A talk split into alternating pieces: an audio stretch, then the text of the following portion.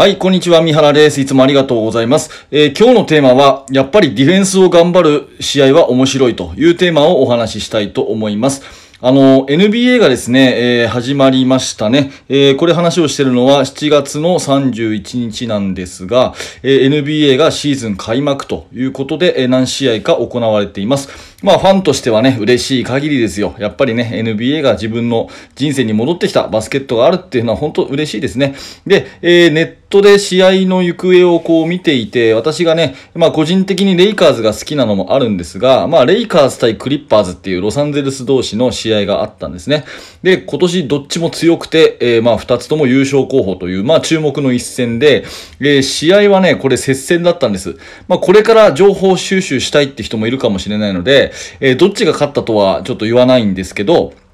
うん。すごいね、接戦だったんですよ。残り数秒まで勝負がわからないような接戦で、で、その時の最後のね、レイカーズのディフェンスがもうとにかくすごいなって思って、えー、必死のディフェンスですね。あのー、それがね、特にやっぱり面白いなと思いました。えー、バスケットボールよくオフェンスの方が有利だっていう風に言われるじゃないですか。で、オフェンスの方が有利だから、あのー、ファンがつきやすいとか、まあ、またルールの改正もね、オフェンスをどんどん有利にするために、点数がたくさん入るようにするために、ルール改正が行われてるっていう話を聞いたことあるかなと思います。で、これ事実だと思うんですね。やっぱりファンとして、まあ、特に NBA とかっていうのは、エンターテインメントの要素がありますんで、得点がどんどんどんどん入る試合の方が面白いっていう風に思えるんで、オフェンスがとにかく有利なようなルール改正が敷かれていると。で、国際的にもそういう風な流れにあるっていうのは、これ間違いなく事実だと思うんですけど、やっぱりね、真剣勝負見ると、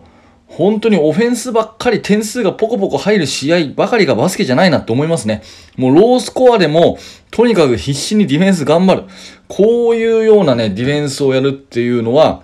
まあ、いわゆる苦労と受けなのかもしれませんが、やっぱり面白いなって改めて思いました。なので、えー、シーズン開幕した NBA、まあ今ツイッターとかインスタとかね、YouTube とかどんな形でも手軽に見れるじゃないですか。ね。まあフルゲーム1試合通して見なくても、名場面なんてパッパッとこう手のひらで見れま、見れますよね。そんな時に、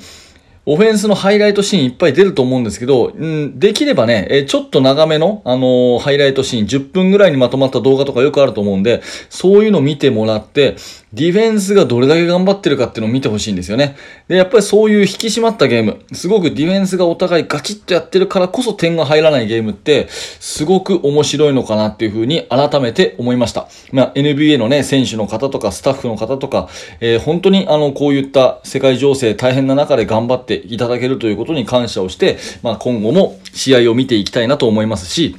私もね、バスケットの専門家なんで、えー、最高峰のレベルのゲームからたくさん学びたいなというふうに思っています。えー、今日のお話は、やっぱりディフェンスを頑張った方が試合は面白いというお話です。はい、えー、今日もありがとうございました。えー、このバスケの大学というチャンネルではですね、えー、こういったバスケットボールの面白さとか、え、バスケットボールの悩み解決になるようなお話をしています。もしよかったらまた聞いてください。え、YouTube の方も、え、しっかりやってますので、えー、ど、もしよかったらそちらも遊びに来てください。